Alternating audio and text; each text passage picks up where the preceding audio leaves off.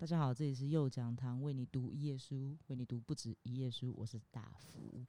那今天我想要为大家念的是古奇润一郎，我非常喜欢的 Bad Boy 古奇润一郎的刺青。嗯、大家知道古奇润一郎吗？Johnny，你知道吗？我是认识你之后才知道。嗨，我是 Johnny。你不知道谁是古奇润一郎？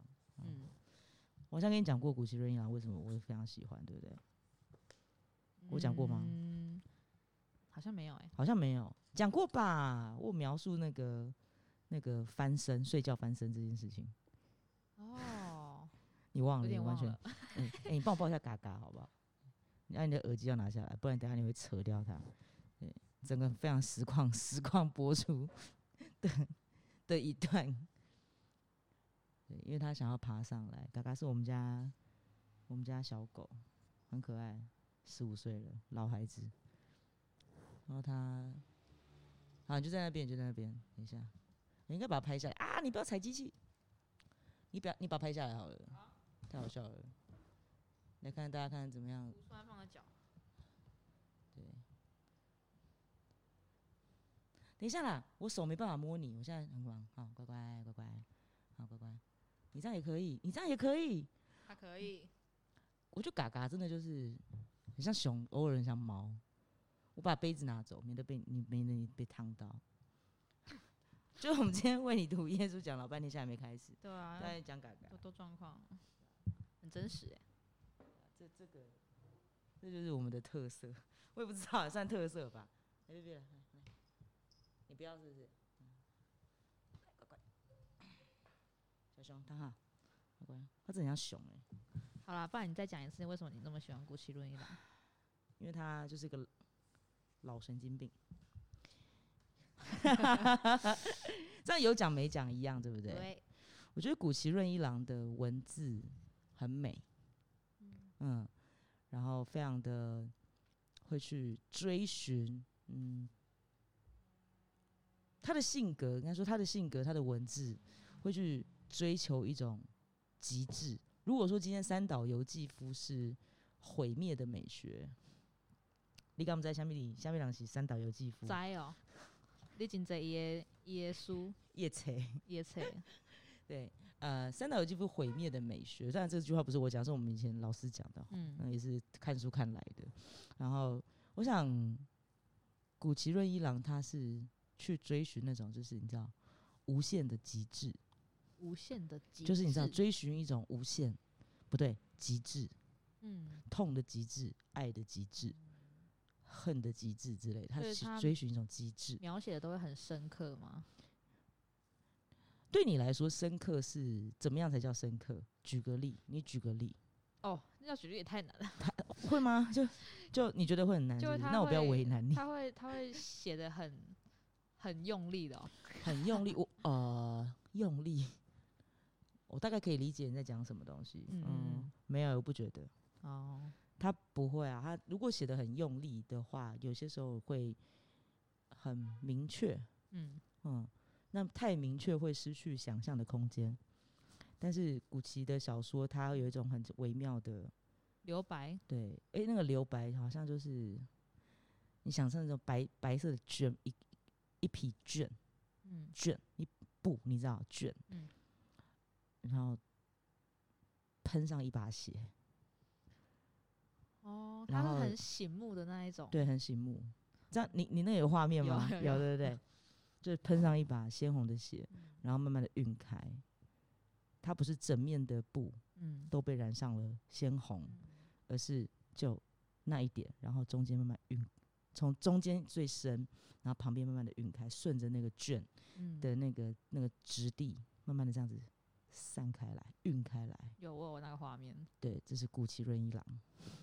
对我来说，他就是这样子的作品，他的作品是这样，所以我很喜欢。过目不忘，过目不忘，你要说我念念不忘吗？还是 就是他给你的那，如果现在把它形容成一幅作品的话，一幅作品？什么叫？你就是你刚说画吗？一幅对啊，他刚？刚已经是在一块布上面的啊、对作，品应该，看了一次之后，嗯如果是一幅画的话，应该就会记在心里头，记很久很久这样子。嗯，嗯，大概是那样子。好，对他的文字给我感觉是这样。好，嗯，好，那呃，我想要来念的是，我我认识古奇润一郎这个人，是不是好像我跟他就是住隔壁，不是那意思哈？就他死掉很久了，就是嗯、呃我知道古奇润一郎是年纪蛮小的时候就知道了，但是实际开始去读他的，真的去好好的去接触他的作品是大学的时候，我们的文学名著课程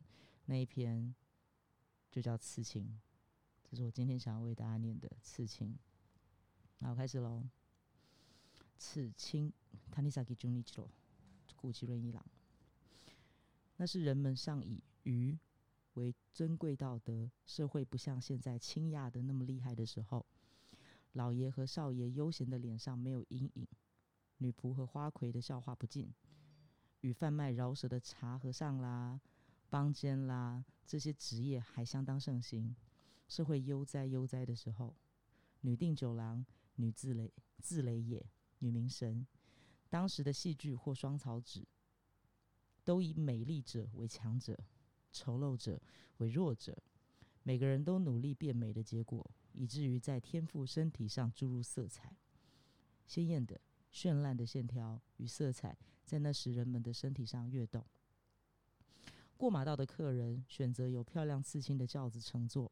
连吉原城市的女人都为有美丽刺青的男人倾倒，赌徒、消防员就不用说了，连挺人偶尔还有武士也刺青。有时在两国举办刺青会，与会者拍拍每个肌肤，彼此夸耀，互相评比奇特的图案设计。青吉这位年轻刺青师相当有本领，不输浅草的查理文、松岛町的奴奴平。空空次郎等名手大受欢迎，几十人的肌肤在他绘笔下成了绢布摊开。在刺青会获得好评的多数刺青出自他手。达摩金擅长炫刺，唐草全太以朱刺名手著称，清吉则以构图奇特、线条突出而闻名。原本沐风国国呃国真之风，哎呦呀！风国国真，你知道他谁吗？啊，不知道，没关系，我继续念好了，之后再讲。他是个浮世绘的那个绘师。原本慕丰国国真之风，想以浮世绘画师为生，不易堕落成刺青师之后的青吉，依然保有画家的良心与敏锐感。除非是具有能吸引他的皮肤与骨架的人，否则他不会卖他的刺青。即使偶尔能说动他，一切构图和费用悉依他的要要求，而且还要忍受一两个月难以忍受的针尖痛苦。这个年轻刺青师心中隐藏着人所不知的快乐与夙愿。他的针刺入人们肌肤时，无法忍受带鲜红的血而膨胀的肌肉疼痛。大多数男人会发出痛苦的呻吟声，那呻吟声越激烈，他就越感到难于言喻的愉快。刺青中最痛的就是所谓的猪刺、炫刺，他更乐于使用这些刺法，一日平均刺五六百针。为了使色泽好看，泡热水出来的人都剩下半条命，倒在青吉脚下。有一阵子连动都不能动，青吉经常冷冷的看着那凄惨的姿态。我想应该很痛吧。青吉高兴的笑着说：“没志气的男子有如长寿死亡的痛苦，龇牙咧嘴。痛苦哀嚎时，他会说：‘你是江湖男儿吧？要忍耐。’因为青吉的针特别疼痛，侧眼看眼眶含泪的男子的脸，不在意的继续刺。要是耐性强的人下定决心，连眉头也不皱一个。哼，看不出你这么能忍。不过等着瞧，马上就痛起来，痛得你哇哇叫，笑着露出白牙。青吉年来的夙愿是得到有光辉的美女肌肤，往那里刺入自己的灵魂。关于那个女的容貌与素质有种种要求，只是容貌美、肌肤美，她不会满意的。调查过江户色情场所有名的女人，也不容易找到适合她品味的。心中描绘未见过的人之姿态，即使三四年空憧憬，她还是不放弃她的愿望。刚好第四年夏天的某个傍晚，经过身川的料理屋平平清屋之前时，他突然发现停在门口那轿子的帘子后边，露出洁白的女人素足。在他锐利的眼中，人的脚跟他的脸一样，有着复杂的表情。那个女人的脚，对他而言是珍贵的肌肉宝玉，从拇指到小指纤细的五指形状，色泽不输在惠之岛石货的浅红色贝壳，脚踝圆滑像宝玉，让人怀疑是不断以岩石间清冽的水清洗出来的皮肤润泽。双脚是喝男人的鲜血成长，是践踏男人骷髅的脚。有这双脚的女人，是他多年来追求的女人中的女人。轻极意志雀跃的心，想看那个人的脸，在轿子后边追，追了两三百公尺，不见踪影。轻极的憧憬依旧，但变成爱恋。那年就这么过了。第五年春天也过了一半的某天早上，他在身穿佐鹤顶的寓所，嘴里含着牙签，眺望秀竹套布的万年青。庭院后边的木门似乎有人来访，从竹篱后边看到陌生的小姑娘进来，那是熟识的陈氏艺妓派遣过来的。姐姐说：“把这件短外褂交给老板，请他在衬布画图。”女孩解开包袱巾，从里头拿出像严谨杜若脸的纸包着的女短外褂和一封信。那信中拜托短外褂一事，末了写着。派去的姑娘最近要以我妹妹的名义接客，请看在我的情分上，也多多照顾这个姑娘。嗯，总觉得是没见过的脸。你之前有来过这里吗？青吉说，直瞪着女孩看，年纪大概十六七岁，可是长久待在烟花柳巷，女孩的脸不可思议的像是玩弄过几十个男人的年长女性般妩媚。那是在全国所有最与财富流入的都城。从几十年前，世世代代多少容貌漂亮的男女如梦般树木中生出的容貌啊！你去年六月左右曾经从平清坐轿子回去吗？青吉这么问着，让女孩坐在廊下，仔细端详搁在背后表台的巧制素足。是那时候，由于父亲还健在，有时候到平清了。女孩笑着回答这奇妙的问题。嗯，这样前后刚好五年，我一直等你。脸是第一次看到你的脚，我可是有印象的哦。我有东西想让你看，进来坐坐再回去吧。青吉抓着准备回去的女孩的手，带她到面临大川的二楼客厅之后，拿出两卷卷轴，在女孩面前先摊开其中一卷，那是画着古时暴君纣王的宠妃莫喜的画。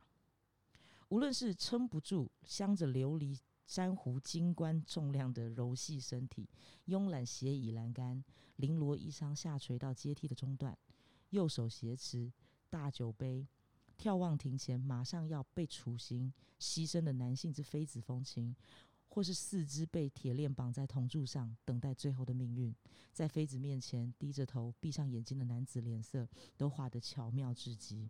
女孩对着奇怪的画看得出神一阵子。她的瞳孔不知不觉发出光辉，嘴唇颤抖。奇怪的是，她的脸逐渐像妃子的脸。女孩从那里找到真正的自己。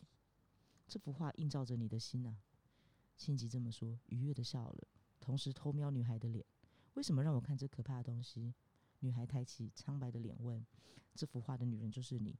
这个女的血液应该混在你的身体。”他又摊开另外一幅画，那幅画的题目是“肥料”。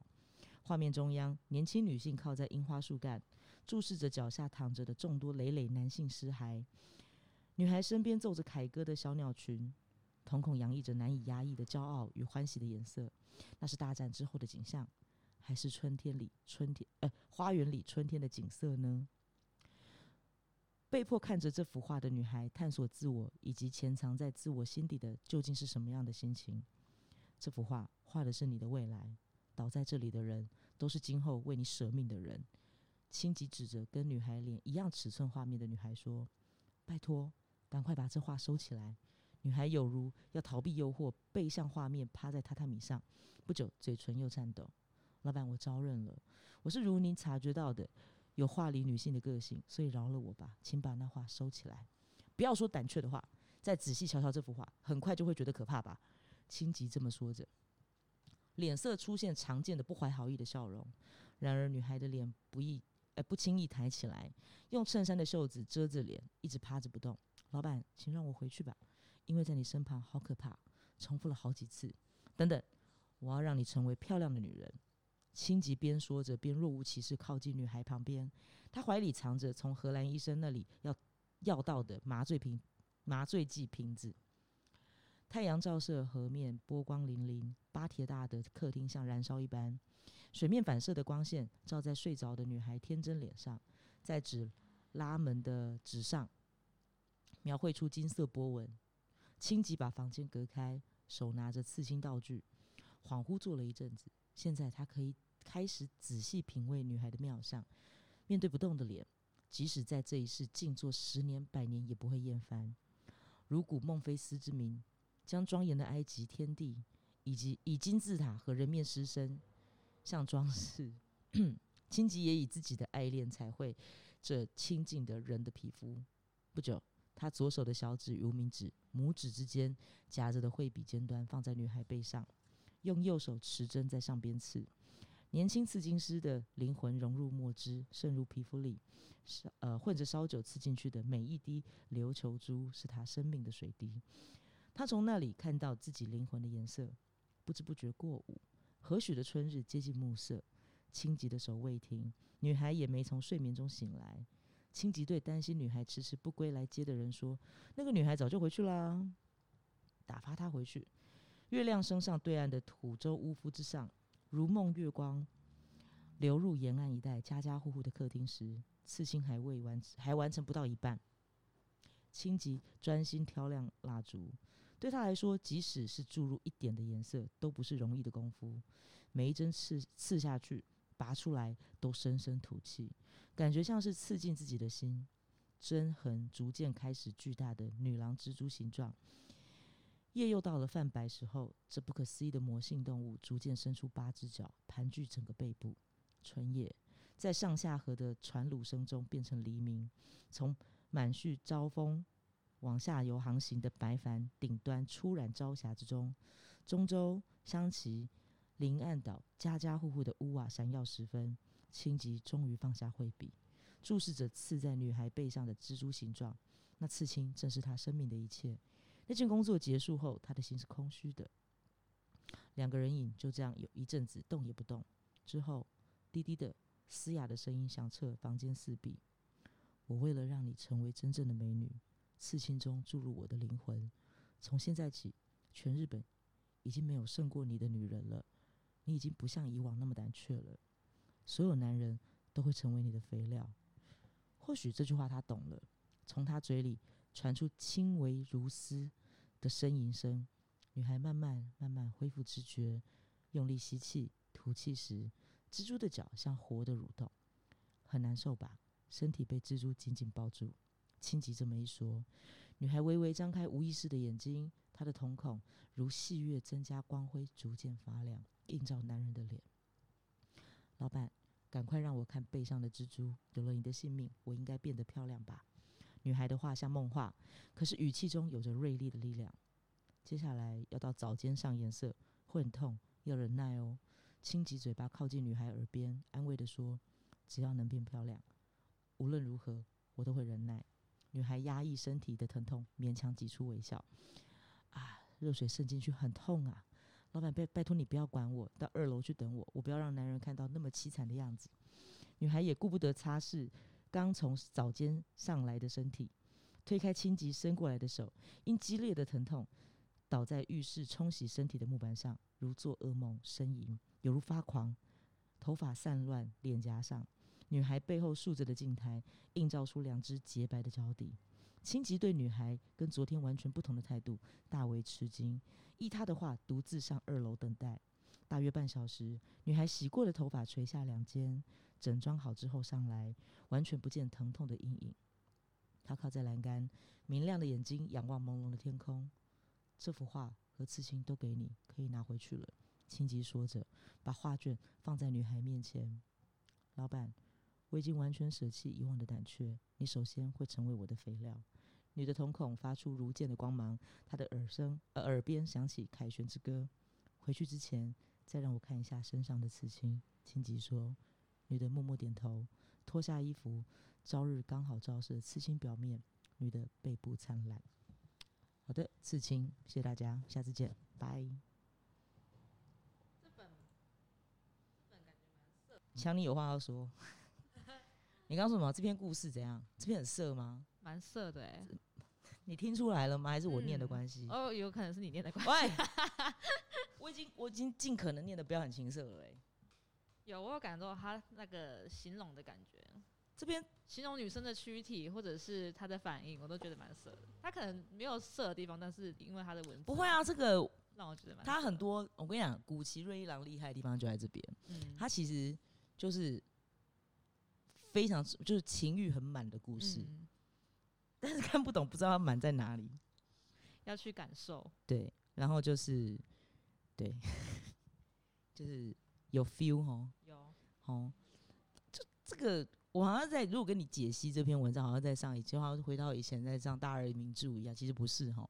但简单说就是那时候青吉就已经跟着女生说了嘛，就嗯说我知道你有那个潜力，嗯然后所有的男人都会成为你的肥料。嗯，最后一句就是女生对他讲：“你会是我第一个肥料。”嗯所以，我我这样直接讲哈，就是就是那时候就是上课的时候我没有讲啦，就是我们那个也没就只是上课老师问的时候，我们并并没有直接这样回答。小时候比较笨，就会也讲没有那个胆子说出口。嗯但其实就借了那么多年过去，我就跟你讲，就是当时青吉在暗示他，我我帮你吃完，我就要吃掉你。嗯，没有想到青吉被吃掉了，很有趣哎，对啊，而且他是用蜘蛛去形容哦，嗯嗯，然后其实我蛮我我不会怕蜘蛛啦，但是我想到说，就是那时候我去想象，就是呃，你要把一只蜘蛛就就拉牙，你知道不？就长长毛那个蜘蛛，嗯，就很大只，然后刺在一个人的背上。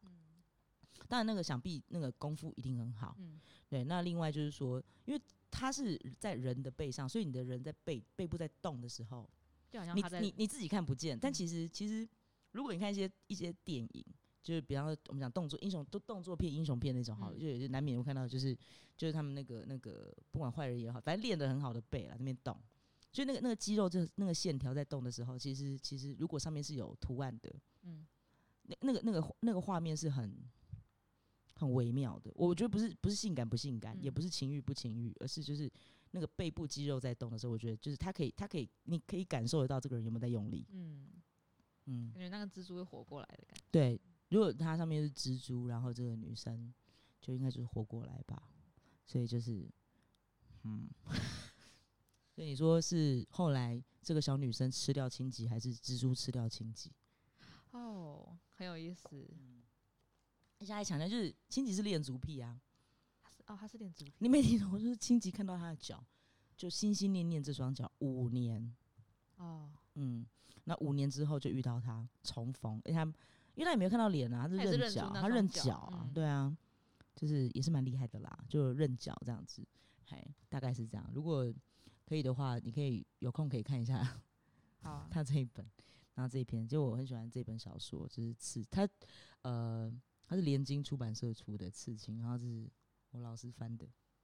啊，我想跟他讲，就是老师，你可以翻的更好一点，卡卡的因为 你是要称赞老师，没有，我们老师翻的很好啊，我觉得老师翻的还不错啊。但是就是你知道，日本文学很难很难，我应该不是只有日本文学，我觉得翻译文学困难的地方就在于说，其实，在你到了不同的时代，比方说每一个十年，以十年、五年、十年为单位好了，那你会发现到说，五年前或十我们讲十年翻译的，十年前翻译的跟十年后再翻译一次，它那个语感会不一样，语嗯，语语感真的会呈现的会不同。他可以嗯在经历这么多年之后再重翻一次，呃，对，然后那时候我们上课的时候，老师就这个这个老师没有教过我们名著啦，就我们我们名著是主系主任教的，然后只是后来大三有时候他翻译课，嗯，对我那时候还记得他跟我讲什么，我觉得你的翻译形容词很多，应该在称赞你吧？没有，他不是他考 C 我，我说我把它诚实的翻出来有什么错？然后他说没有，我觉得形容词太多了，哦就是记得这件事情，对啊，到现在还记得哦，那么多年过去了哦，我记得你，我跟你讲，不过谢谢他给我翻译蛮高分的。过了就好。对，有过去了。但是我本来求过，没有想到分分数那么高，吓死我了。好啦，这不重点了，重点是我们讲的刺青了。可能下次我再挑一下古奇瑞朗其他篇吧。好，我为什么蛮想念《吃人之爱》的？好啊，你可以因为然后的时候念，大福那个变态念一下《吃人之爱》，有这样？因为你很变态。因为我哎、我其实我不觉得我是变态、但我觉得你刚刚用讲的方式是真的有，我我有感觉你有在削弱他那种情欲的味道。一定要的啊，不然很色啊！你在说什么？你要看他日文，他日文很色哎、哦就是，但因为还有另外一篇，就是我其实古奇的古奇的作品，我其实想挑战的是全部，我不是不是不是，没有不是全部，全部太多了啦哈，就是那个呃，我要讲什么啊？呃，糟糕，那大概卡卡基那个剑，卡基卡基就钥匙的意思嘛。嗯，哎、我上次有讲过你说剑，你说那本很色，对对 对对对，我很想念那一本，然后然后可是那本就是好像绝版了，哦然后我我自己家里的我不知道在不知道在哪里，我再翻译一下，翻到了就有，没有翻到就只好算了。好，嘿，那另外一个就是他还有另外一个就是那个吃人之爱，嗯，对，就是就是恋童那个嘛。好，我们背后有一本，对，我们背后有两本，啊两本，我们背后有两本那个吃人之爱，然后不同版本的这样，嗯一个是一个是早期的翻译，一个是后来的翻译。哦其实就是也没有说大家介不介意啊，这是我们的节目，我要怎么做怎么做。嗯，对我会先念早期的翻译，再念后来的翻译，你就可以感觉它那个差别前。后对，对对对，就是他其实说真的，我觉得他翻译其实真的是很翻的很好。嗯，但是就是如果说以语感跟语境的话，你要去贴近古奇瑞，古奇瑞郎本来就是一个古典文学这样出身的人哈，他对文字的要求是这样。然后那时候我们在念那个《源氏物语》的时候，你听过《源氏物语》吗？你也知道光源氏计划，光源氏你知道吧？光源氏就是就是跟子氏部啊，你不知道？我不知道，就光源氏就是就是算了，他也是个某种程度上，他也不他他他真的不是恋童，嗯，他不是恋童，他只是恋母很严重，这也没有比较好。反正就是光源氏就美少女养成计划啦，就是嗯大家知道光源氏这样。我说源氏物语指的是这个，哦，那源氏物语应该因为它是那个那个古文，嘿所以，古文不好读，认真的古文真的不好读。那后来我们就读那个翻译本，讲到翻译本就说啊，那有华语翻译很好，谁给你华语翻译啊？他就是日文的白话文啦。哦，可是那个日文的白话文谁翻？就古奇润一郎翻的，我读的版本是他的，哦翻的非常非常的漂亮，就优雅美丽，嗯，那有人再把他的那个翻译再翻译成一定会有。这个每一年应该不是每一年，一段时间一定会有新的不同的版本、不同的翻译。但是我目前我我个人就因为人是实行者，所以我太喜欢古奇润一郎，所以我很喜欢他呈现出来的那个《源氏物语》，其实也是蛮变态。不过不过那小说本来就蛮变态的。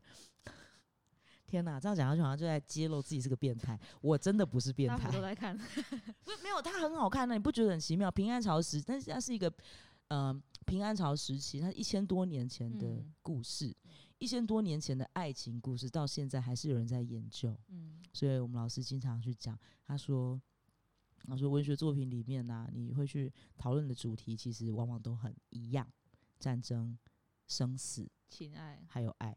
嗯，对，那那那那如果是那关于爱的话，那古奇瑞一郎还有另外一本小说我也很喜欢，那我也很想挑战，就是《春情抄》。我们这边有吗？当然有啊，就在后面呢。《春情抄》是一本很病态的小说，嗯，很病态，真的是病态，就是好，我这样说好，就是你愿意为你爱的人，人不是为他去死哦，不是伤害你自己，你愿意吗？我愿意为我爱的人伤害我嗯自己。我爱你爱到愿意伤害我自己，哦，我觉得这样不好。你觉得这样不好？嗯，你觉得这样不好，是因为你理性上觉得不好，还是你做不到应该是我觉得这样理性上不好。？both，还两两者都是理性上不好，还是你也做不到？你觉得你做得到吗？我还没有遇到那种，没有没有疯癫这样子，嗯嗯。可是《春情操》里面那个角色，我认为他是理性的去做这件事情，因为我爱你，所以我愿意伤害我自己。好沉重的爱哦，令人窒息的爱。窒息吗？我看他蛮开心的，我很喜欢那一本。就就是我跟你讲说，就是嗯，我不是说那样子的爱就是一种，呃那是一种表现，但那是一种表现，因为每个人对爱的定义不一样嘛，对不对？有些人会觉得就是就是他回馈爱的方式就是，也也每个人回馈的方式也不一样啊，嗯嗯嗯对对对。那只是说他在描述的时候，我刚刚不是有在开始的时候，不是有说，你不是有问我古奇瑞郎的小说治愈我会是一个什么样的，嗯我什么样的感觉或什么？我刚刚不是说三代游记不是毁灭的美学，嗯，那古奇瑞郎都在追求一种极致，爱的极致。嗯，他是神经病，所以我很喜欢他。好好的，好，那那那这一集就到这边，真的要拜拜。下一下一次换你，对不对？对，好，那就先这样子喽，拜拜不。